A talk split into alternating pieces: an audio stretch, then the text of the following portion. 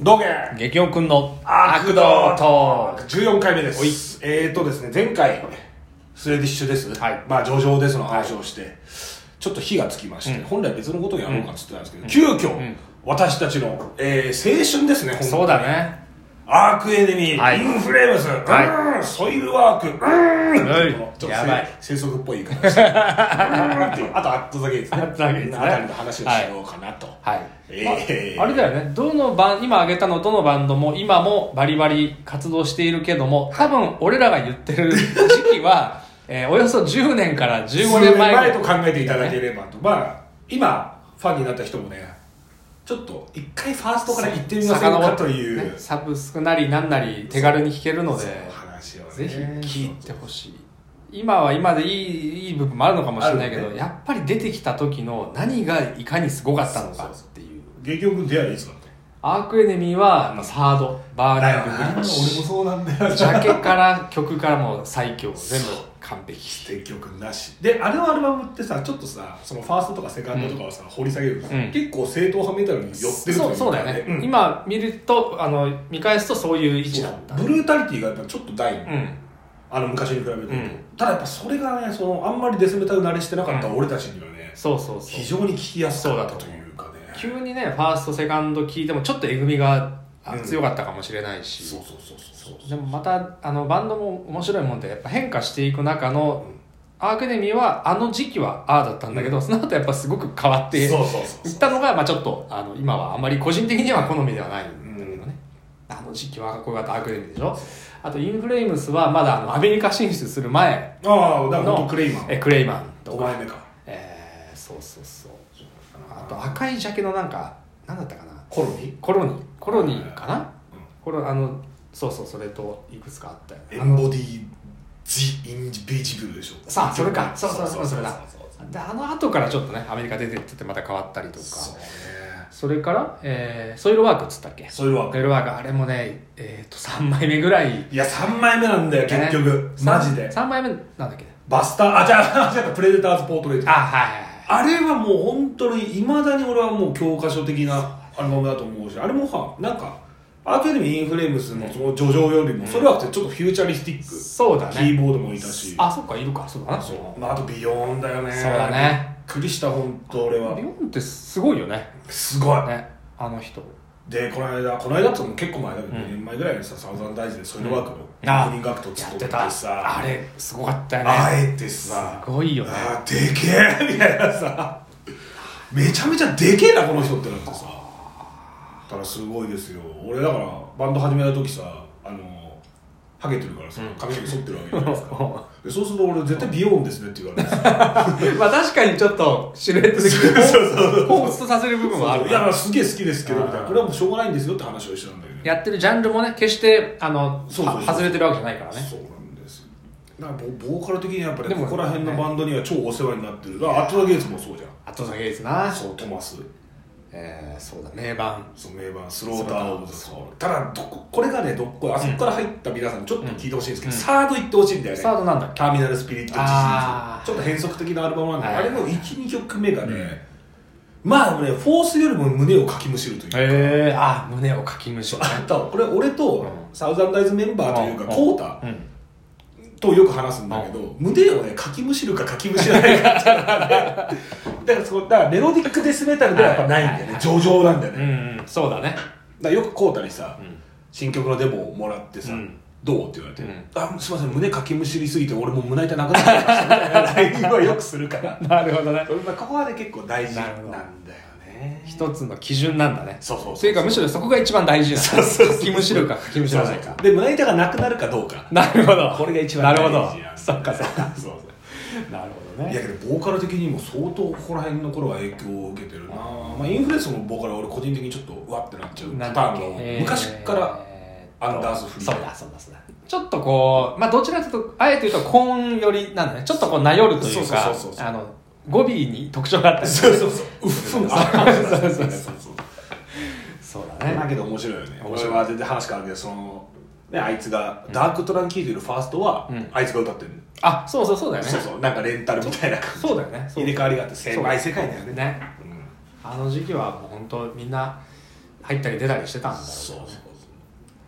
アークエネミーってあれさヨハン・リーバーなんだよねねそう考えるとやっぱり俺あはのどうなんでしょうねスキルボーカルスキル的には多分ですけど あまり高くないと思われるんですよ まあまあまあそうですわかんないですけどね、いや本当にはいなんだけど愛おしいしやっぱあの人しかできない素晴らし素さ晴らしさオリジナリティがあってでやっぱりその先週も話したけどスウェディッシュデスの結構古参の人間だから、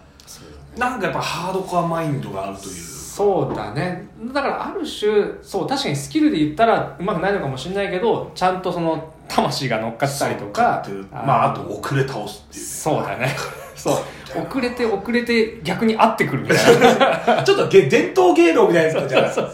オジー・オズボーンに近いようなそとうこそうろだがからちょっとあるさブラックアースが日本に来てさアークデミーうんうんうのんそのヨハンキ時代のラインナップってバンドがあるんです、ああるというか、まあ、企画もんなんだけど、うん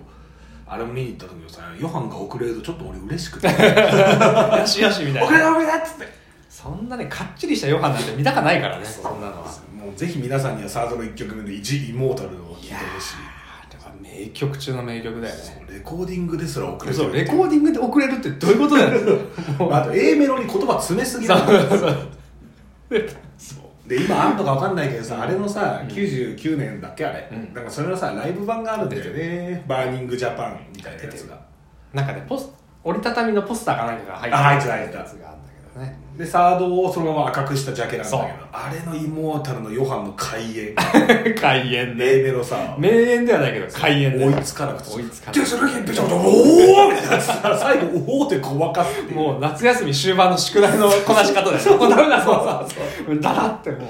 らしちゃあうれをね皆さんぜひ聞いてほしいかなとででやっぱアーケーディンをこうバーン売れた売れたというか世界的になったのがそれはウェイジズオブシンウェイジズオブシン以降まあアンジェラごそうでですね今アリッサアリスターホワイトグルーズねそうあの頃にはねあ今の頃にはない味わいそうだね、うんまああのいろいろあるけどヨハンももちろんそうだしアモット兄弟のももうあの弟くんいないしそうそうそうそうそうえーマイケルもやっぱりいろいろ自分のこうポリシーというか好みも変遷していってるから、うんあの頃にはもう戻らない戻れないであとさマイケル・アモットがやってるスピリチュアル・ベガーズうんうんってあるんだけど、うんあれってファーストアーケーディンのファーストセカンドぐらいの時ってまだそこまではっきり分かれてなかったんだよそねうかそうかそうですげえサイレンうるせえな であれなんだよその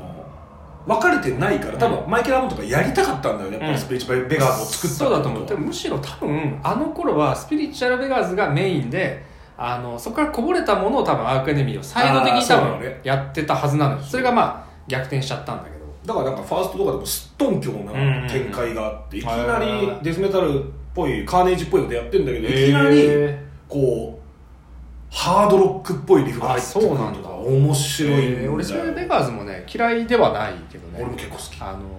結構かきむしる時もあるじゃんベガーズのあるんだよな JB とかいたものだったよね、いいよだから結局ねやっぱ自力があるんだろうね、うんそこまで評価されてるっていうそうだねアット・ザ・ゲイツは俺本当に一時期好きでやっぱアット・ゲイツのトマスも俺めちゃめちゃ好きだったから、うんうんうんうんボーカルで全部追ったからねね俺はアットザゲイツもでももちろん好きだったしザ・クラウンですクラウンですよねクラウド・イン・テラーもそうだしスキットシステムっていうさああやったスウェーデンのクラストうんそういうのが参加したらしい、うんだからトマスも実はハードコアバラそうだねそうだねまあ歌い方とかねあのなんていうか見た感じもちょっとそういうところもあるしね、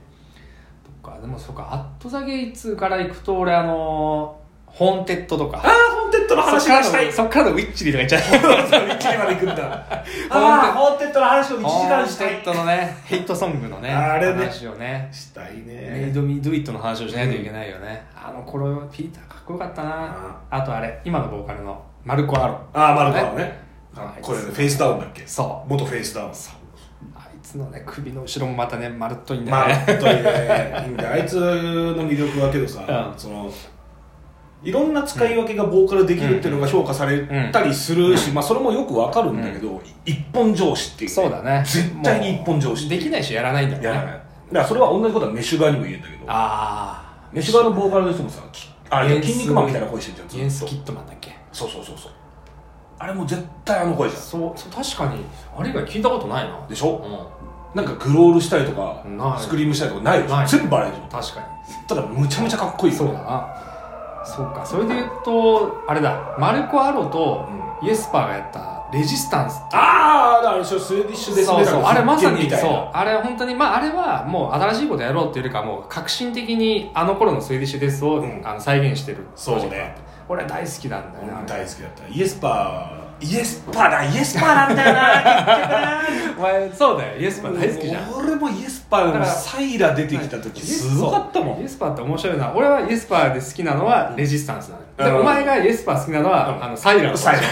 ラ両彼の両面のそれぞれ違うところがお互い好きってのがそうそうそう面白いよねでイエスパー何してんのかなーっつってこれ俺机いじいじしてさ 待ってたらサイラが出てきてさあれ1曲目の PV すごいで俺確かバンドのメンバーとか知り合いとかバンバン俺「おいやばいぞやばいぞ」っいつっやてどうやねサイラの時はぶち上がってたねやばかったあれはであれじゃないコロナの直前に来るはずだった、あそうそうそうキャンセルになっちゃったんキャンセルになったのか、うん延期でもなくてそうそうそうそうじゃあまだサイラは見れてない見れてない日本来てないの来てないねあそうなんだ、うんでああでもねあものし来たとしても前ので道場でディメンションゼロが来た時もイエスパーいなかったんだだからもう本当さぼやぼやしてるとあの人すぐ辞めちゃうからさそうそうそうそう活動をそう貴重なね来る時に見とかないと不安定だからださあの人さけ